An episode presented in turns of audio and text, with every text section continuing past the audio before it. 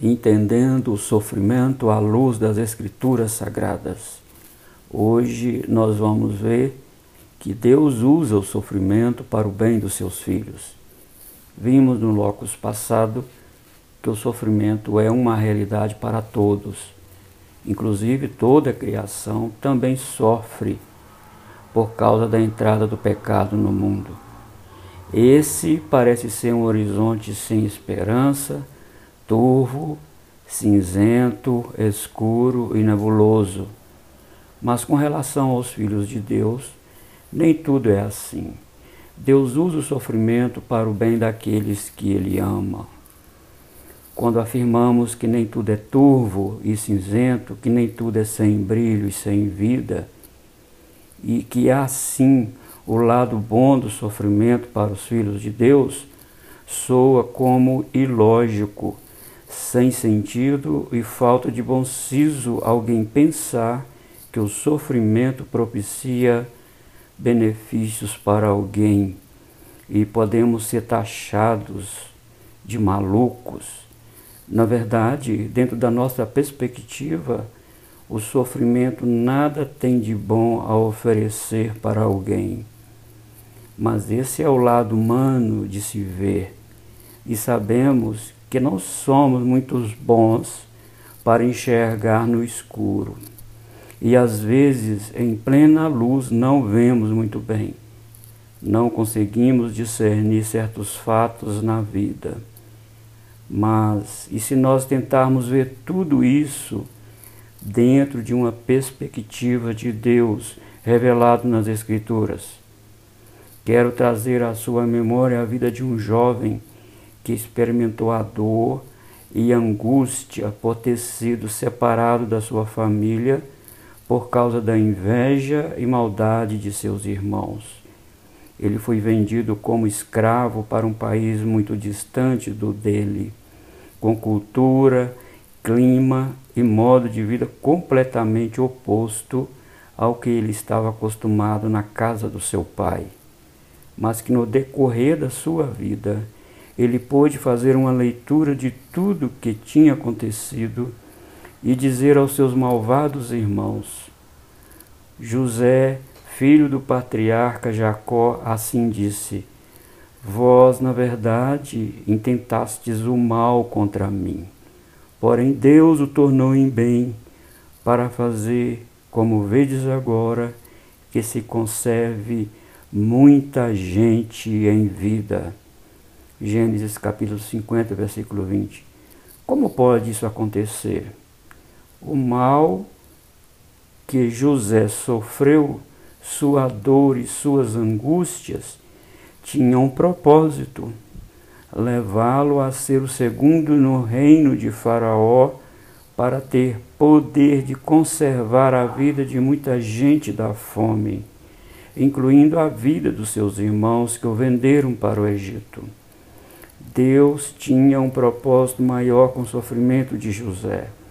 No seu eterno propósito, ele planejou salvar da fome a família do agente do pacto chamado Jacó, que mais tarde seria uma numerosa multidão dentro do Egito. E se olharmos mais para o futuro, os filhos de Abraão ficariam escravos no Egito por 400 anos até que a medida de pecado dos povos da terra se enchesse, para então Deus usar o seu próprio povo para fazer justiça e tomar posse da terra. É difícil pensar no sofrimento dentro dessas perspectivas, e eu acredito que nem mesmo José, no início, tinha ideia do que estava acontecendo com ele. Mas quero ainda citar outra passagem, agora no Novo Testamento, que abrange não somente uma pessoa e famílias, como no exemplo que citamos, mas toda a família de Deus. Assim as Escrituras revelam: sabemos que todas as coisas cooperam para o bem daqueles que amam a Deus, daqueles que são chamados segundo o seu propósito. Romanos capítulo 8, versículo 28. Se você der uma olhada para o verso 18, entenderá que o contexto que Paulo está falando é de sofrimento nessa vida presente. E no contexto posterior, a partir do versículo 35, Paulo elenca o que ele chamou de todas as coisas no verso 28 que acabamos de ler. Quais são todas as coisas que cooperam para o bem dos filhos de Deus? É todo tipo de sofrimento nessa vida presente elencado no verso 18 e que a partir do verso 35 ele cita alguns problemas profundos que os filhos de Deus enfrentam nesse tempo presente.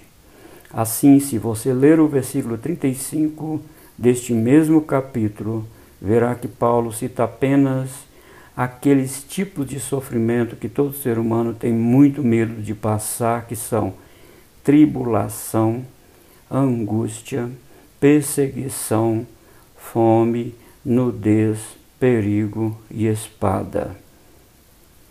Eu te pergunto, por mais que você seja um crente piedoso e confia em Deus, você oraria ao Senhor para te poupar da fome, da perseguição, só para citar alguns, não oraria? Mas o incrível e inacreditável é que Deus é tão poderoso que Ele faz essas coisas das quais temos muito medo de passar redundarem bem para nós. Eu não sei explicar isso. Eu só sei que Deus usa esse sofrimento que nos aterrorizam para o nosso bem. Qual bem?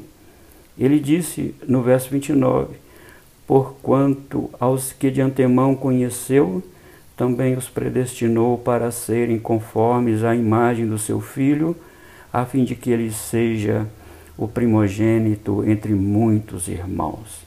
Deus tenciona usar o sofrimento para moldar o nosso caráter, conforme o caráter de nosso irmão primogênito, que é Jesus Cristo. Eu tenho um irmão que é Deus. Você é filho de Deus. Você que também pertence à família de Deus, tem um irmão que é Deus. Não é isso maravilhoso? Assim, meu irmão, alegre-se diante da tribulação, porque Deus está usando o seu poder, inclusive o sofrimento, para nos moldar ao seu Filho Jesus Cristo. Vamos orar. Pai Celestial, temos muita dificuldade de entender certos eventos que acontecem conosco e em nossa família não temos muito discernimento sobre as ocorrências do mal no mundo e não sabemos lidar muito bem com o sofrimento. Ó oh Deus, dá-nos a capacidade de regozijar sempre em Ti, apesar do sofrimento. Ajude-nos, apieda de nós, Senhor, por favor. Ajude, Senhor, essa mãe esse pai que está com o filho doente ou que está com o filho dominado com todo tipo de pecado, viciado. Mas ainda, Senhor, nos ajude a olhar para o sofrimento segundo a sua perspectiva revelado nas Escrituras e não segundo a nossa perspectiva. Enquanto o Senhor faz com que tudo coopere para o nosso bem Ó oh Deus, mitigue a dor. Senhor, traz o conforto do teu Espírito Santo para a alma abatida, sofrida e até desalentada, e aplique, Senhor, a tua palavra em nosso coração. Oramos em nome de Jesus. Amém.